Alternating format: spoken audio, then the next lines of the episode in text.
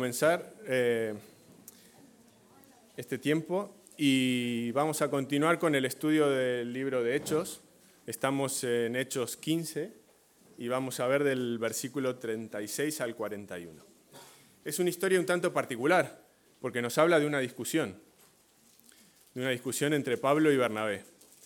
Y es particular porque venimos de, de estudiar de milagros, de hechos grandes, de cosas poderosas, del mover del Espíritu Santo, y de repente aquí, ups, una discusión, y de, de las gordas, tanto que se separan.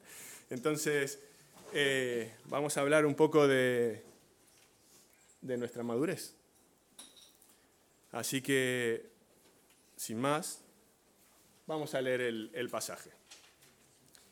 Algún tiempo después, Pablo dijo a Bernabé, volvamos a visitar a los creyentes en todas las ciudades en donde hemos anunciado la palabra del Señor. Y veamos cómo están. Resulta que Bernabé quería llevar con ellos a Juan, Juan Marcos, a quien llamaban Marcos, pero a Pablo no le pareció prudente llevarlo, porque los había abandonado en Panfilia y no había seguido con ellos en el trabajo. Se produjo entre ellos un conflicto tan serio que acabaron por separarse. Bernabé se llevó a Marcos y se embarcó rumbo a Chipre, mientras que Pablo escogió a Silas y después de que los hermanos los encomendaron a la gracia del Señor, Pablo partió y viajó por Siria y Cilicia, consolidando a las iglesias. A mí no me queda muy claro si oraron por los, por los dos o solamente por Pablo y, y Bernabé ya se había ido, pero bueno, la cosa la cosa quedó así. Así que el primer tema que vamos a tocar es este. ¿Tengo razón o no? Por supuesto que la tengo. Siempre la tengo. ¿Sí? ¿Cuántas discusiones hemos tenido en nuestra vida? ¿Sí? ¿Cuántas hemos ganado y cuántas hemos perdido? Lo digo entre comillas, ¿sí? Porque ganar y perder es un poco relativo en estas cosas. Muchas veces no tenemos ni idea de cómo han comenzado. Pero podemos estar seguros que muchas no se cierran o se cierran en falso por esto. Porque insistimos en tener la razón. ¿Y por qué voy a ceder yo? ¿Por qué tengo que ceder yo? Pero si yo tengo la razón, ¿por qué tengo que ceder yo? ¿O por qué le tengo que dar la razón al otro? No, no pienso. Paso. Mejor no lo arreglamos.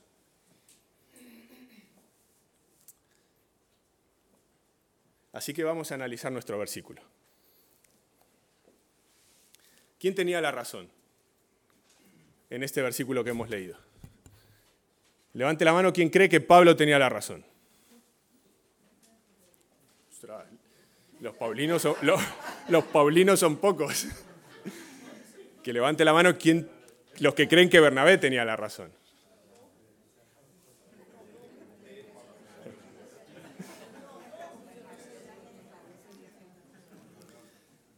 Y como dice Marlene, ¿y si ambos tuvieran razones de peso y válidas? Entonces, ¿quién tiene la razón?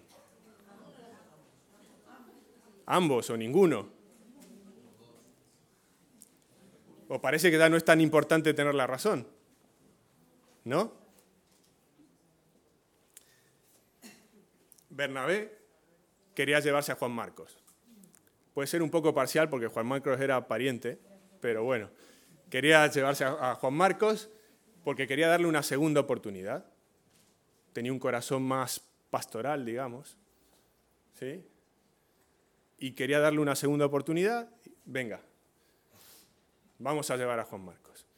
En cambio, Pablo tenía un celo muy grande por el Evangelio, por el ministerio. Y decía, yo necesito gente comprometida, porque tengo que ir y predicar y evangelizar y es mucho trabajo y tengo que cuidar a las iglesias.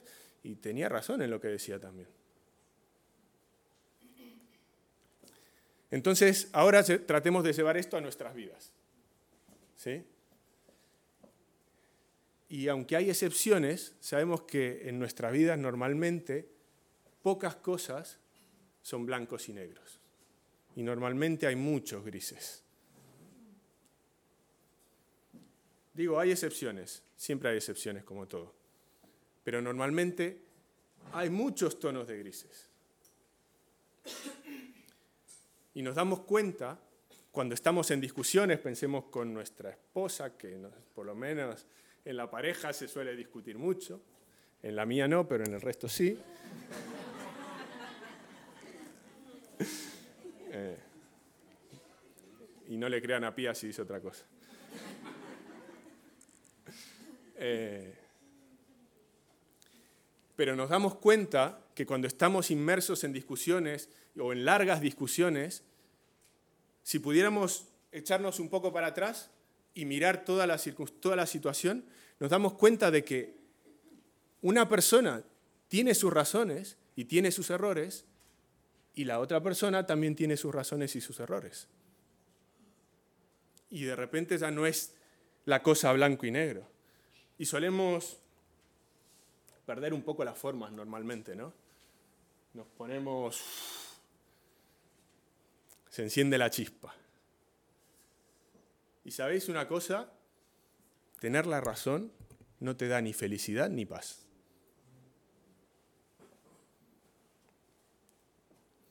Tener la razón no te da ni felicidad ni paz, porque el amor no se construye con la razón.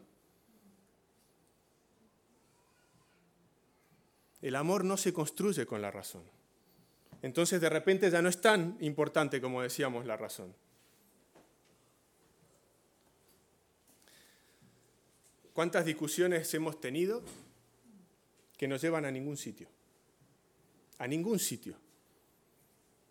Vuelvo lo mismo, en la pareja, en la familia, con los hijos, con amigos, en la iglesia, en los grupos caseros, en, vamos, en todos los sitios.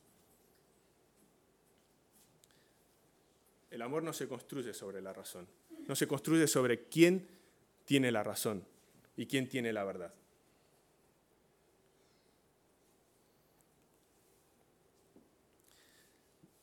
Vamos a leer dos proverbios. El primero, Proverbios 10:12 dice, el odio suscita rencillas, pero el amor cubre todas las transgresiones. Y ahora ya estamos cambiando el foco. Ya no estamos hablando de que yo tengo que tener la razón para que se resuelvan las discusiones.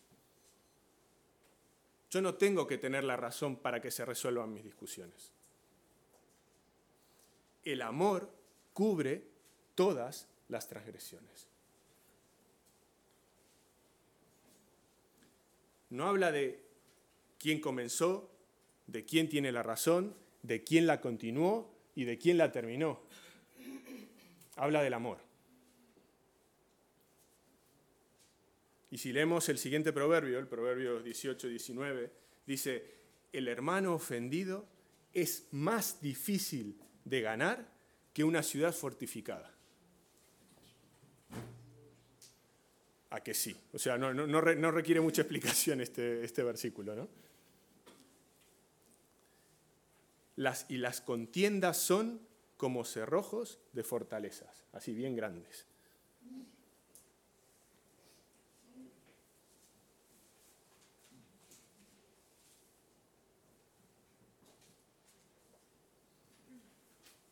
Cuando leáis hermano, no penséis en, el, en la iglesia solamente, ¿vale? Proverbio se refiere al prójimo. Pensad en cualquier circunstancia, en cualquier esfera de vuestra vida. No es solamente en la iglesia.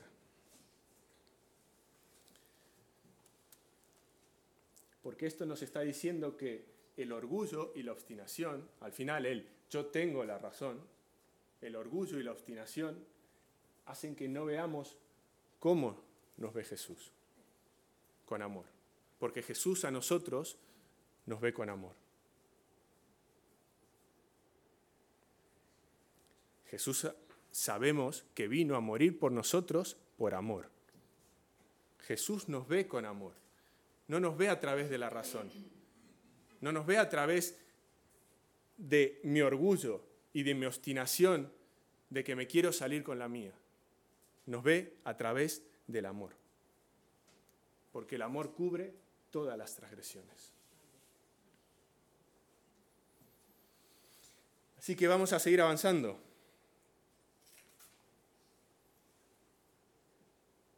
Y vamos a hablar de lo que pasó con estas dos personas, con Pablo y Bernabé. Enfadarse o lo más difícil. ¿Qué es lo más difícil? Perdonar. ¿No? Es más fácil enfadarse. A mí, para mí es así. Así. O lo más difícil. Es increíble cuánto cuán fácil es enfadarse y cuán difícil es pedir perdón. Y estamos hablando de que somos cristianos, somos maduros. ¿Somos maduros? Esa es la pregunta del principio, ¿no? Así que nos vamos a enfocar en el versículo 39, de nuevo, que dice, se produjo entre ellos un conflicto tan serio que acabaron por separarse. La palabra que usa Lucas es esta, paroxumos, que es la raíz de nuestra palabra eh, paroxismo. Obviamente procede del griego y es una exageración de algo. Se suele referir a algo cuando es una expresión enardecida. Una opinión o un sentimiento, algo, irritación, exasperación. O sea que la cosa, lo que quiere expresar Lucas es que no es que bueno, que lo llevo, no, que no lo llevo, bueno, venga, adiós, no. Fue algo, fue un, conflicto serio que provocó que se separaran. Pero no nos centremos solamente en Pablo y en, y en Bernabé, porque ellos pecadores. Pero nosotros, miremos nuestras vidas.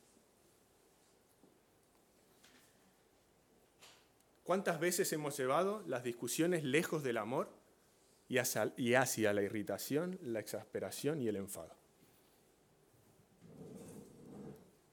Pensémoslo. 20 segundos, 15, no hace falta, es que la respuesta sale muy fácil, no hace falta ni 10 segundos. ¿Cuántas veces hemos llevado las discusiones lejos del amor? Somos cristianos, leíamos que el amor cubre todas las transgresiones, ¿no? y hacia la irritación, la exasperación y el enfado. ¿Cuántas veces nuestras casas se han llenado de irritación, de peleas, de discusión? ¿Cómo ha quedado el testimonio con nuestros hijos? Esos que queremos que, que no se pierdan, de que sigan los caminos de Jesús, de que... ¿Cómo ha quedado eso? ¿A dónde hemos, dónde, dónde hemos acabado?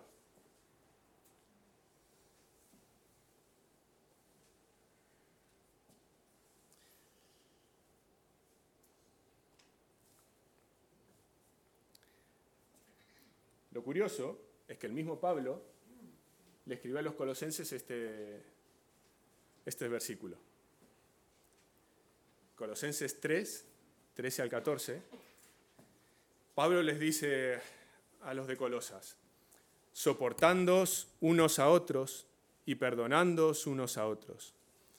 Si alguno tiene queja contra otro, como Cristo os perdonó, así también hacedlo vosotros.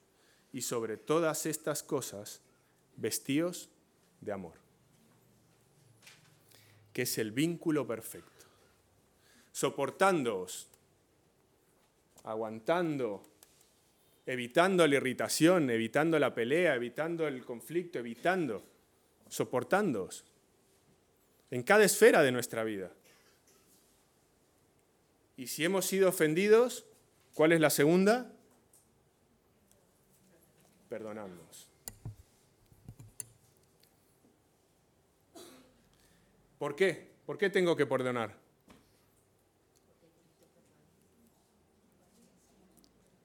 Porque Cristo me perdonó a mí. Es tan sencillo y tan básico como eso. ¿Y cuánto se nos olvida la esta balanza de justicia-gracia, ¿no?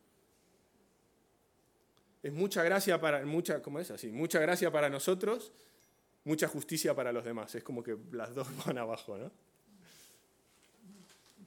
Mucha gracia para nosotros, mucha justicia para los demás. Que Dios sea justo y serio, pero conmigo mucha gracia.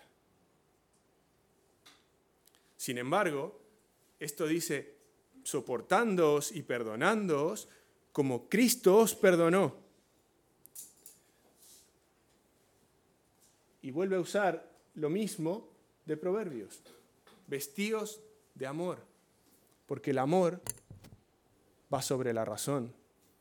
El amor va sobre el sinsentido, el amor va sobre la discusión, el amor es el que cubre, el amor es el vínculo que nos une.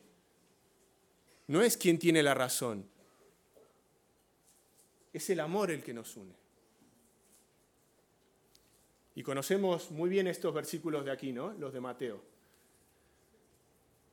Dice, si ustedes perdonan a, los otros sus ofensas, también su Padre Celestial los perdonará a ustedes. Pero eso tiene una segunda parte, que dice, si no perdonamos a los otros sus ofensas, tampoco el Padre nos perdonará. Y ahí es qué pasó con la balanza de gracia y justicia. Es que si yo quiero recibir gracia, tengo que ser una persona de gracia. Si yo quiero recibir amor, tengo que ser una persona de amor. Si yo quiero recibir perdón en mi vida, tengo que ser una persona de perdón.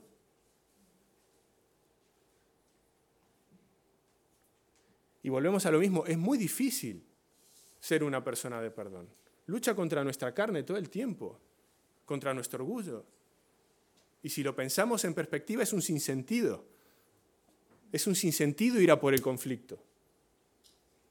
Es un sinsentido chocar por querer ganar. Pero ahí estamos todos.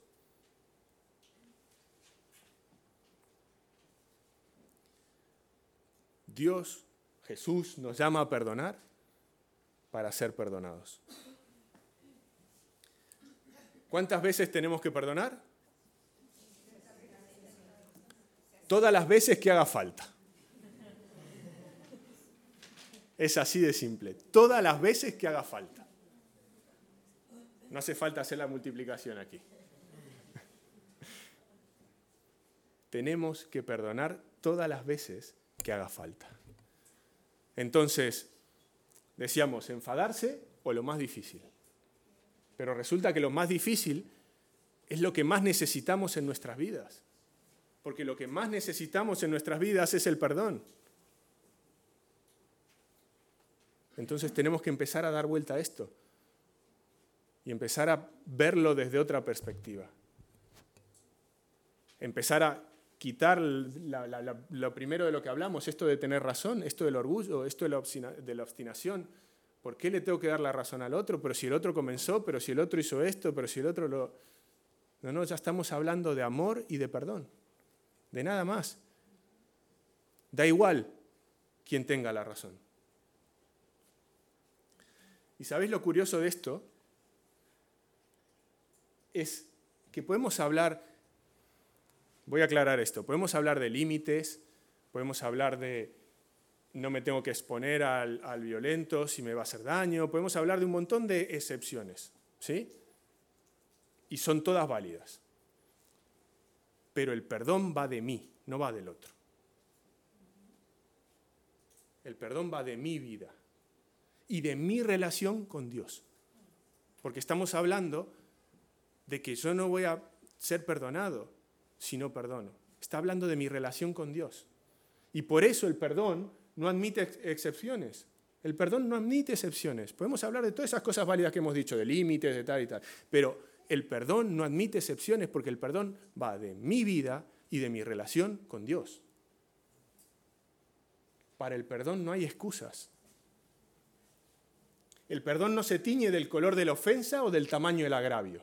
No porque es que fue así así, no sabe lo que me dijo.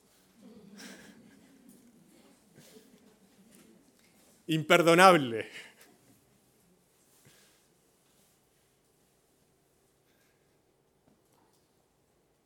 El perdón no se tiñe del color de la ofensa o el tamaño del agravio. El perdón es el perdón, sin excepción.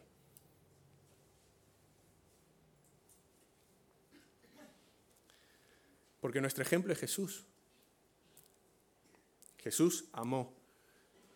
Jesús dio su vida por nosotros. Jesús cayó tantas veces cuando tenía la razón y guardó silencio. ¿Cuántas veces lo increparon? ¿Cuántas veces le preguntaron? ¿Cuántas veces fueron a por él? Y Jesús tenía la razón. Y Jesús podía responder. Y Jesús guardó silencio. Nuestro ejemplo es Jesús. Somos pequeños Cristos, ¿no? Es el cristiano. Somos imitadores de Él. Él es nuestra meta.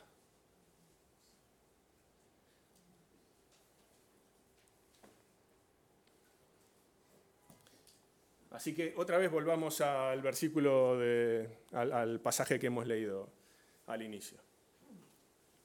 No sabemos qué pasó exactamente en ese momento. Sabemos que se separaron, que Bernabé y Juan Marcos fueron a Chipre y que Pablo con Silas volvió a visitar el resto de las iglesias. Sabemos, cogiendo Timoteo, segunda de Timoteo y Filemón, dice, toma Marcos y tráele contigo porque me es útil para el ministerio. Y acá habla de mis colaboradores y menciona a Marcos. O sea que evidentemente después hubo alguna conciliación. ¿sí? Y Marcos fue una persona muy importante. Marcos es el escritor del Evangelio de Marcos, que es parte de, de la Biblia. Y además, como todas las cosas, a veces siempre vemos una parte, vemos, es como que somos muy parciales. Si vemos la historia cuando ellos estuvieron en Chipre, antes de que pasaran a Panfilia y, Marcos los abandonara, Chipre fue un, momento muy difícil de, ese viaje misionero. No se convirtió nadie. Bueno, uno creo, uno creo que está registrado, puse uno, ¿no? Sí, uno. Uno está registrado. Uno. Con semejantes bicharracos evangelistas que eran. Y la oposición demoníaca fue muy fuerte. Y Juan era un chaval. Y los abandonó.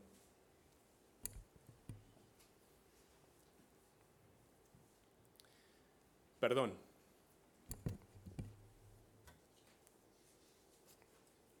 Pablo supo perdonar y trabajar de nuevo con él. Así que para cerrar esta parte, vamos a hablar de lo más difícil. ¿Eres una persona generadora de conflictos?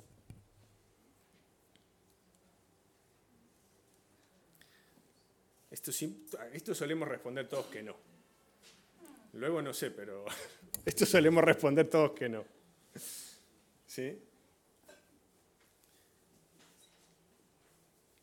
Pero parece que hay momentos en nuestra vida que estamos continuamente buscando el conflicto y la confrontación.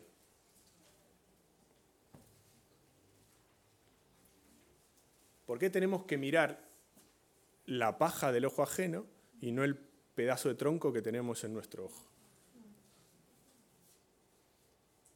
Porque al final va de eso. Pensemos en las discusiones, otra vez como dijimos, en las discusiones de la pareja, de la familia, con los hijos, en la iglesia, en el trabajo. Somos de esas personas de que, ojo, hay que tener cuidado con este que, que salta rápido. A veces nos parece gracioso. ¿Pero somos personas generadoras de conflictos? Y la segunda pregunta, ¿estás dispuesto a perdonar? No lo, no lo pongas así como en el aire, en lo abstracto. Piensa en las situaciones de tu vida, en las situaciones específicas de tu vida. Porque hay gente que nos resulta fácil perdonar a mí me resulta fácil perdonar a mucha gente pero me cuesta perdonar ciertas cosas en particular. Y normalmente a todos nos pasa un poco así, ¿no? No, si soy perdonador, si a, toda esta fila de aquí la perdono muy fácil. Los de aquí me cuestan un poco.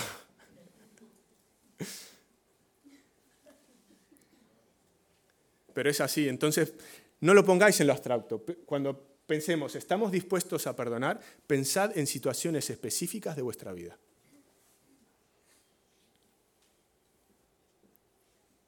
¿Estás dispuesto a perdonar?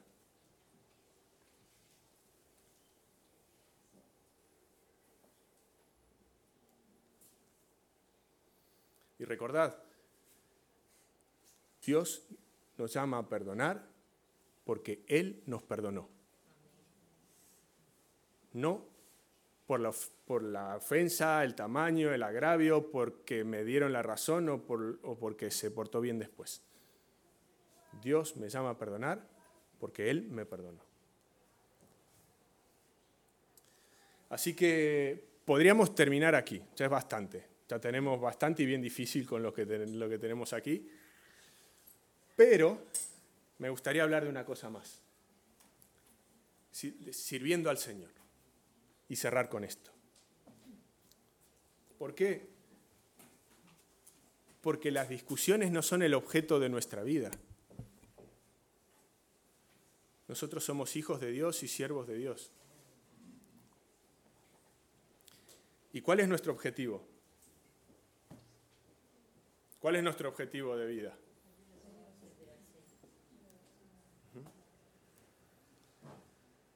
Servir a Él, hablar de Él, llevar las buenas nuevas del Evangelio. Ese es nuestro objetivo y no encerrarnos en discusiones, conflictos, peleas, enojos, divisiones.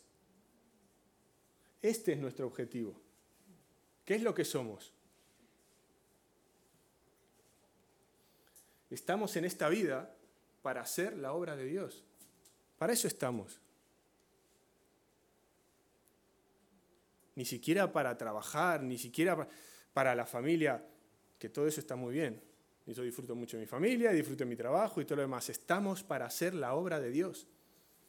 Y Él nos llama a levantarnos encima, por encima de las discusiones que nos atan. Porque las discusiones nos atan.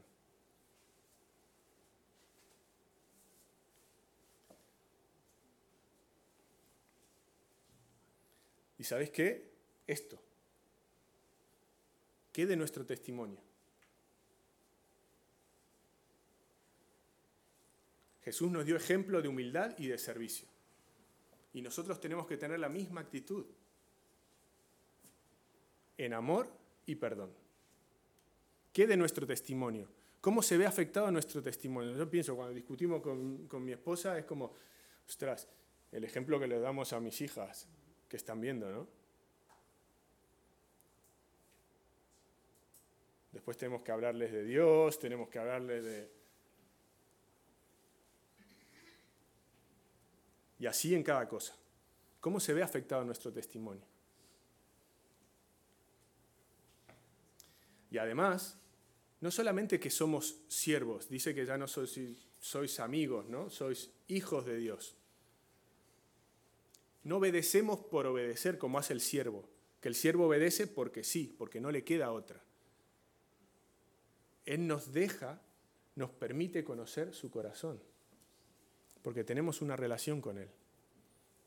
Entonces es distinto.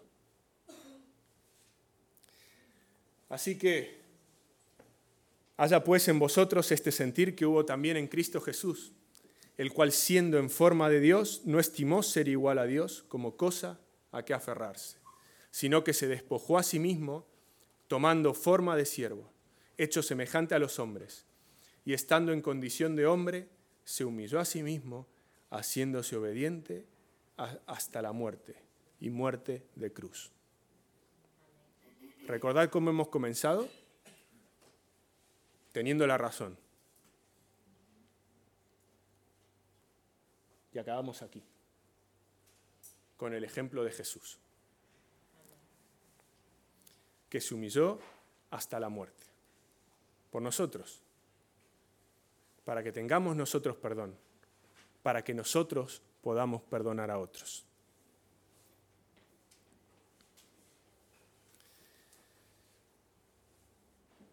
Así que, si tenéis que quedaros con algo, hoy, tener la razón no es lo importante. Más que claro. Perdonar es la clave, porque si no, no seremos perdonados. No tenemos que ser personas generadoras de conflicto. Y en esto tenemos que reflexionar todos. Porque en una esfera u otra de nuestra vida siempre hay conflictos. ¿Somos nosotros los generadores de conflicto?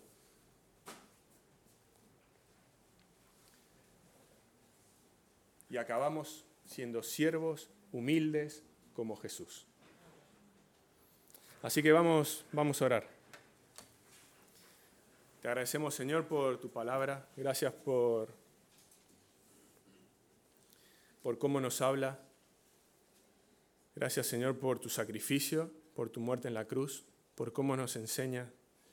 Gracias porque nos has amado y ayúdanos a, a recordar y ser conscientes cada día de ese amor y ese sacrificio y esa gracia derramada por nosotros para saber expresarla a los que tenemos a nuestro alrededor, Señor.